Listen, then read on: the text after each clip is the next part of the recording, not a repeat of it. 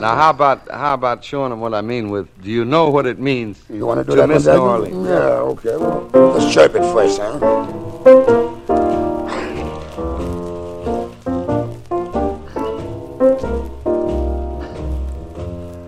Do you know what it Jazz means? Story. Luxy Bright vous raconte le jazz sous toutes ses formes. Embarquez dans l'histoire du jazz sur Art District Radio. I know you're not wrong. The feeling's getting stronger the longer we stay away.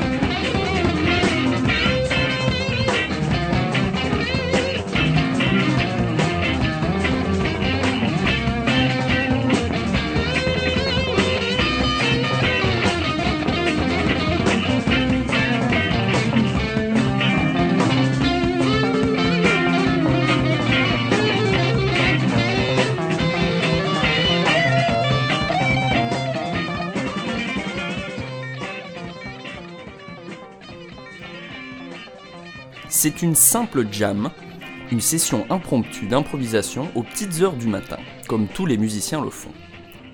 Une jam énergétique et souvent captivante, mais brouillonne. C'est pourtant pour beaucoup un objet rare de fascination. Cette session, qui n'apparaît sur aucun album, mais est disponible en bootleg, a lieu le 25 mars 1969 et réunit des musiciens qu'on n'imaginerait pas forcément s'associer. Il y a les grands maestros du jazz, Dave Holland à la basse et John McLaughlin à la guitare acoustique. Il y a le batteur de rock et RB, Buddy Miles, et puis à la guitare électrique, c'est nul autre que le magicien Jimi Hendrix.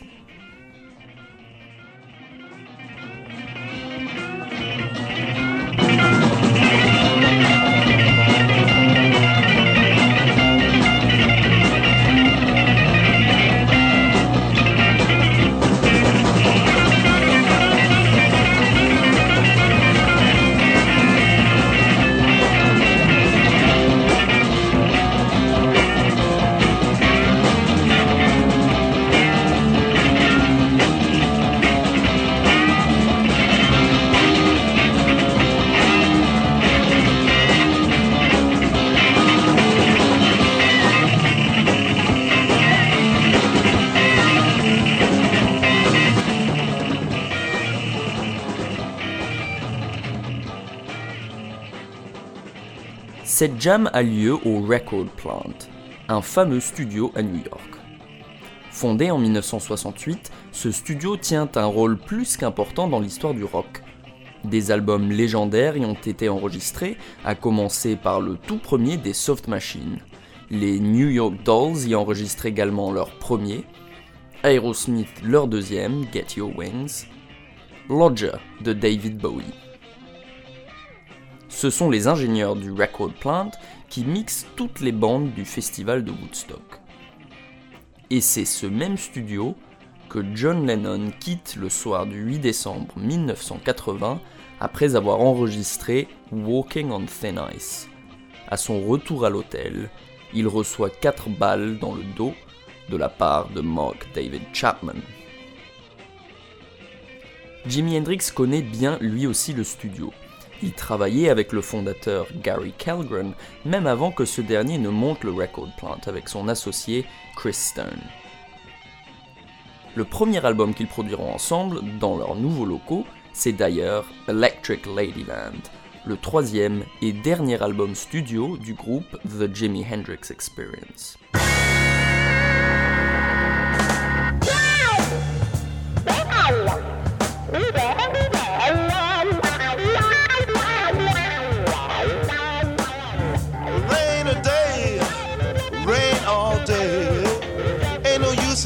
Uptight. Just let it groove its own way. Let it drain your worries away. Lay back and groove on a rainy day. Lay back and dream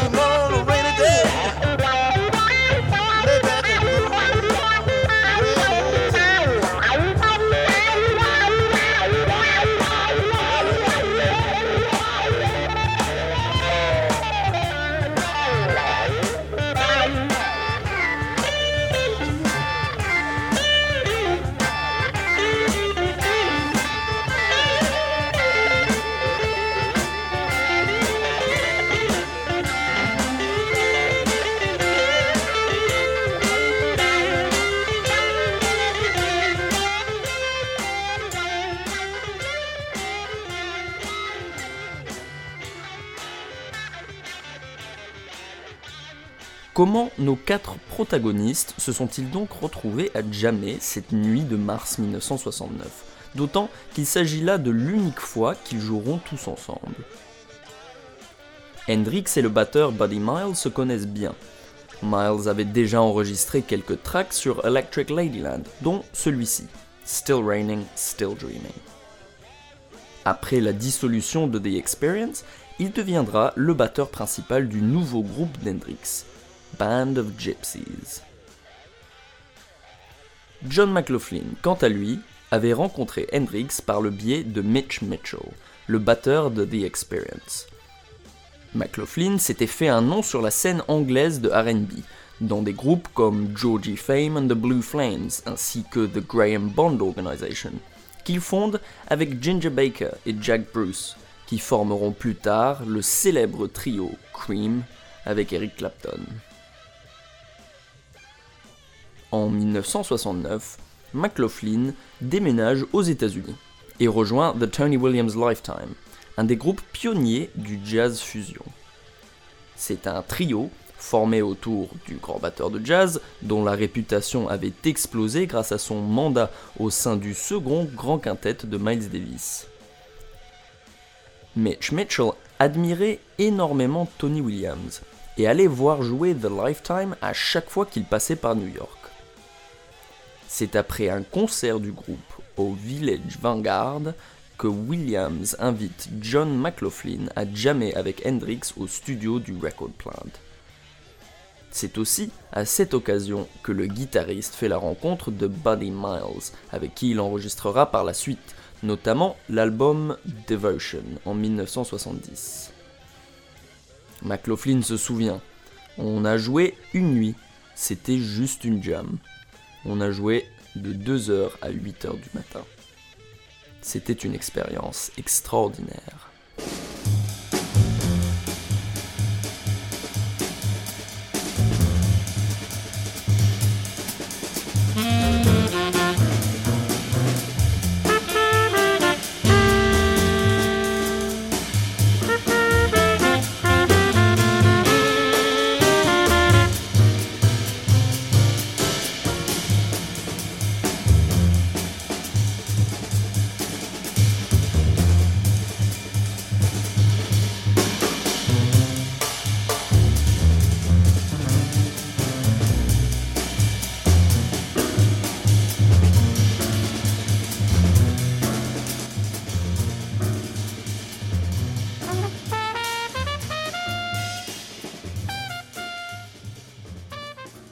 Le bassiste Dave Holland est lui aussi un récent émigré aux États-Unis. Après l'avoir vu jouer en première partie de Bill Evans au Ronnie Scott's Jazz Club de Londres en 1968, Miles Davis l'invite à rejoindre son groupe alors qu'il n'a que 22 ans. Il apparaît sur une moitié de Fille de Kilimanjaro, un album important de transition dans la discographie du trompettiste, et le dernier qu'il enregistre avec son second grand quintet. Plongé au cœur de l'élite jazzistique de New York, Holland se retrouve lui aussi invité à cette éphémère rencontre musicale de deux mondes dans les studios du Record Plant. Jimi Hendrix, la légende du rock psychédélique, l'icône de Woodstock, savait donc s'entourer de musiciens de jazz. Et comme il s'agit de jazzmen de la scène new-yorkaise, les chemins mènent inévitablement à Miles Davis. McLaughlin et Holland faisaient partie de l'entourage du trompettiste. Hendrix enregistre aussi à cette époque avec Larry Young, un joueur d'orgue Hammond qui faisait partie de The Tony Williams Lifetime et plus tard du groupe de Miles Davis qui enregistre l'album phare du jazz rock naissant, Une des rencontres entre le guitariste et Larry Young peut s'écouter sur l'album de compilation de Hendrix sorti en 1980, Nine to the Universe. On y entend également Dave Holland.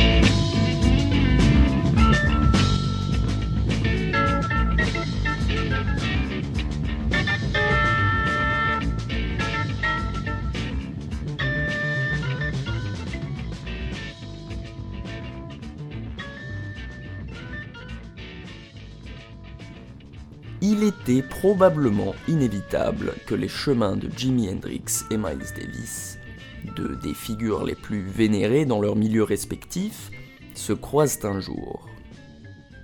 Ce ne sont pourtant ni John McLaughlin, ni Dave Holland, ni Tony Williams, ni Larry Young qui feront s'introduire les deux musiciens. C'est Devon Wilson, la copine de Hendrix à l'époque, une amie proche de la femme du trompettiste, Betty Marbury, une chanteuse de funk et de soul. Lorsqu'ils se rencontrent pour la première fois, le trompettiste ne connaît pas encore la musique de Hendrix. Il l'entend un peu plus tard, lorsqu'avec McLaughlin, ils vont au cinéma voir le film du Monterey Pop Festival de 1967. Miles est ébloui. Jimi Hendrix venait du blues, comme moi. On s'est compris immédiatement grâce à cela. Miles Davis a toujours su prêter une oreille attentive à ce qui se faisait autour de lui, sans jamais se confiner. À partir de 1968, il découvre la musique de Jimmy, mais aussi celle de James Brown et Sly and the Family Stone. Ce n'est pas par hasard qu'à cette même époque, le trompettiste commence à explorer la fusion entre le jazz et le rock, s'appuyant sur les innovations dans la même veine de groupes comme The Free Spirits de Larry Coryell et les ensembles de Charles Lloyd et Gary Burton. On perçoit déjà cette transition dans les derniers albums de sa période post-bop avec son second grand quintet, notamment sur Miles in the Sky et surtout Fille de Kilimanjaro. Le 30 juillet 1969, Davis sort l'album In a Silent Way, sur lequel figurent notamment John McLaughlin à la guitare et Dave Holland à la basse. C'est le début de sa période électrique. Et comme on pouvait s'y attendre, ce changement attire son lot de controverses. D'autres albums suivent, qui poursuivent cette nouvelle esthétique, avant la retraite temporaire du trompettiste en 1975. Certains sont aujourd'hui considérés comme des chefs-d'œuvre, et parmi les albums les plus influents de l'histoire de la musique populaire. À commencer par Bitches Brew.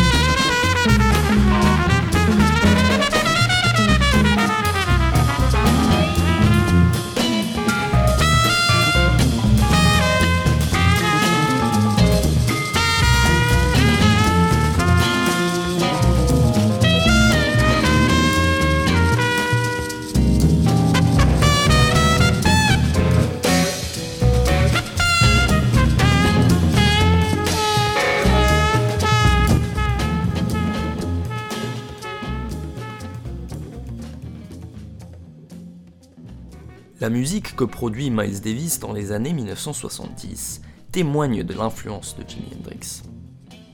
Ça ne s'est pas que traduit dans sa musique d'ailleurs, mais aussi sa garde-robe et même sa coupe de cheveux, puisqu'après l'avoir rencontré, il s'approprie les services de son coiffeur.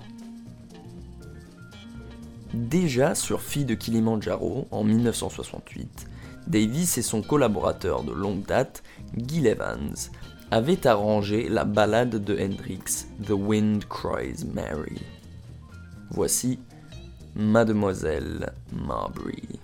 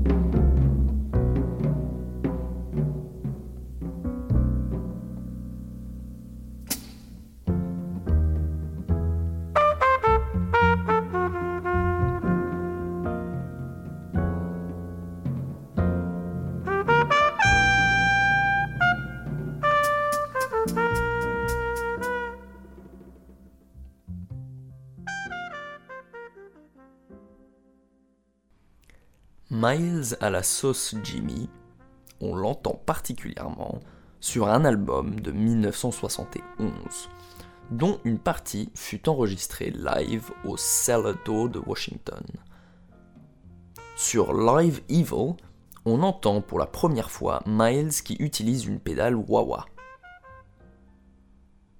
À cette époque, j'utilisais une pédale wah-wah sur ma trompette tout le temps, afin de me rapprocher du son qu'avait Jimmy lorsqu'il l'utilisait sur sa guitare. J'avais toujours joué la trompette comme une guitare, et avec la wah je m'en rapprochais encore. On écoute Sivad.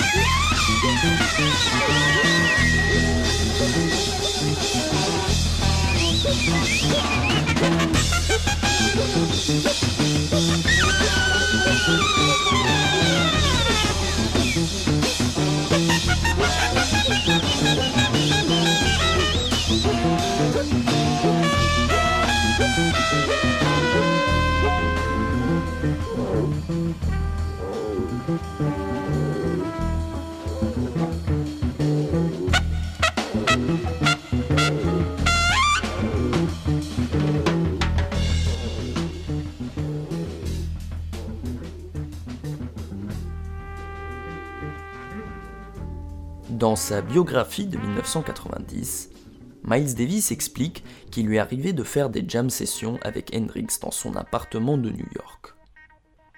Les deux parlaient beaucoup de musique. Il semblerait que Hendrix ait cherché à organiser une session d'enregistrement avec Miles et son batteur Tony Williams. Des questions financières et les emplois du temps chargés de chacun les empêchent pourtant d'entrer au studio ensemble. Selon une autre version des faits, ce serait Miles qui a compromis l'affaire, car il exigeait une somme trop importante pour entrer dans le studio. 50 000 dollars d'emblée. Il semblerait pourtant que cette session d'enregistrement n'ait pas été bien loin de se faire. Un objet existe qui suscite fascination et regret à part égale chez de nombreux fans des deux artistes. C'est un télégramme daté du 21 octobre 1969, envoyé au label Apple Records des Beatles. Il est destiné à Paul McCartney. We are recording an LP together this weekend in New York. How about coming in to play bass? Call Alan Douglas 212 581 2212. Peace. Jimi Hendrix, Miles Davis, Tony Williams. Imaginez un instant ce super groupe, cet alignement all-star. On ne sait pas si McCartney était au courant de ce télégramme, qui peut aujourd'hui être vu au Hard Rock Café de Prague. On sait juste que son assistant, Peter Brown, a répondu à sa place, apprenant à Hendrix le lendemain McCartney était en vacances en Écosse et ne devait pas rentrer avant deux semaines. C'était une période turbulente pour les Beatles, qui étaient en passe de se désintégrer. En plus, le télégramme est daté du même jour où le disque jockey Robbie Young avança sur WABC la rumeur que Paul McCartney était mort dans un accident de voiture et avait été remplacé par un imposteur. Une histoire qui fut largement relayée par les médias. And the whole thing is about one thing. The fact that there's something very strange about the Beatle Paul. The fact that the Beatle Paul may be dead. Il est donc tout à fait possible que ce désormais fameux télégramme lui soit passé complètement à côté. Selon Davis, ce n'était pas là la fin de l'histoire. Il se serait rendu en Europe avec Gil Evans en septembre 1970, avec l'intention notamment d'enregistrer avec Hendrix. Mais le 18 septembre, ils apprennent que le guitariste est mort à Londres alors qu'il n'avait que 27 ans.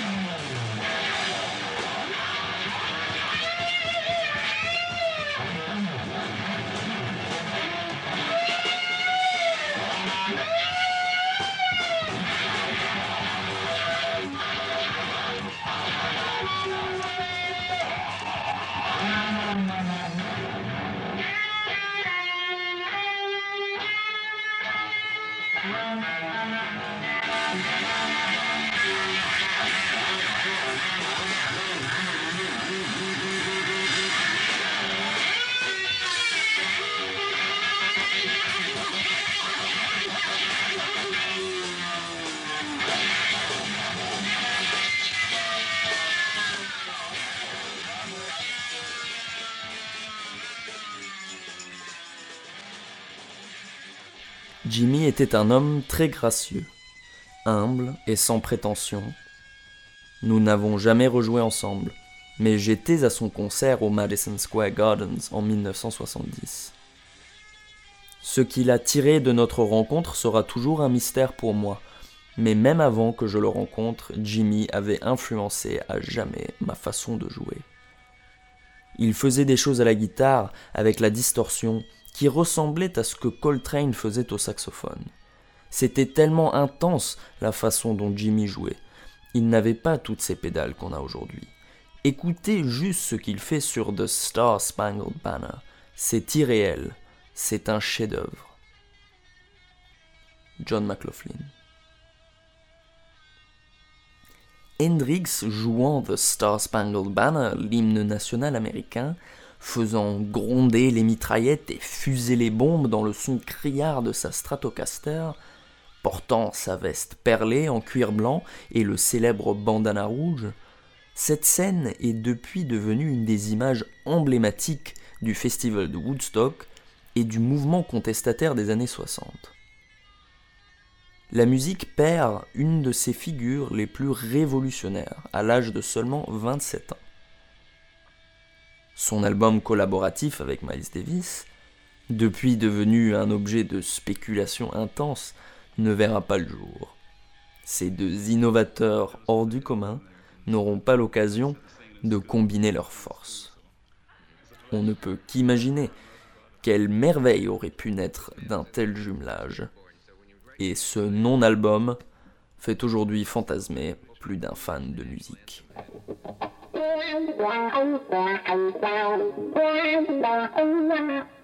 Bye.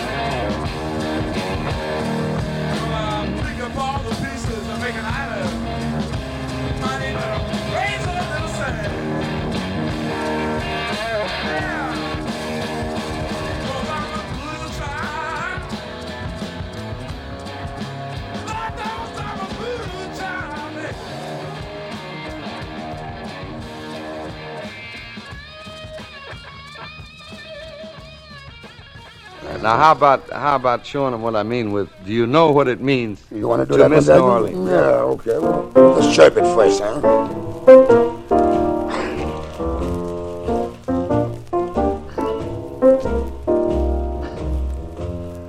Do you know what it Jazz means? Story. Luxy Bright vous raconte le jazz sous toutes ses formes.